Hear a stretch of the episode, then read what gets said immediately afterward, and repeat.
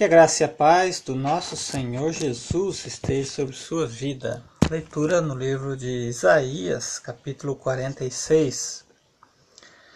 Os deuses Bel e Nebo se inclinam e caem no chão. Esses ídolos são colocados nas costas de animais de carga. São um peso enorme para os animais cansados. Os deuses se inclinam e caem. Eles não podem se salvar e são levados pelos inimigos. Escute, povo de Israel, escutem. Todos os descendentes de Jacó que ficam vivos desde que vocês nasceram, eu os tenho carregado e sempre cuidei de vocês. E quando ficarem velhos, eu serei o mesmo Deus. Cuidarei de vocês quando tiverem cabelos brancos. Eu criei os carreguei, os ajudarei e salvarei.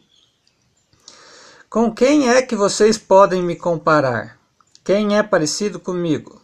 A gente que pega uma boa porção do seu ouro e uma enorme quantidade da sua prata e paga a um ourives para que com esse ouro e com essa prata ele faça um Deus. E depois se ajoelham diante desse Deus e o adoram.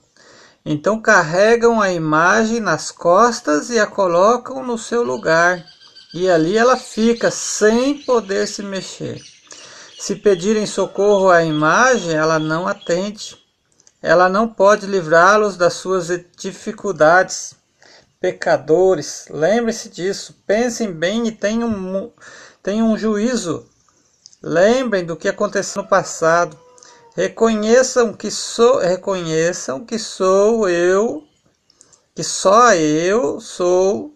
Reconheçam, né, versículo 9 Lembrem do que aconteceu no passado e reconheço que só eu sou Deus, que não há nenhum outro como eu.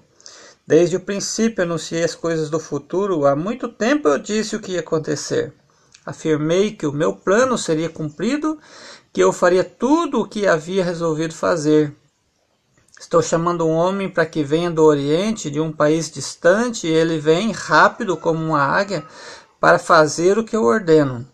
Vou cumprir o que prometi. Vou fazer o que planejei. A vitória.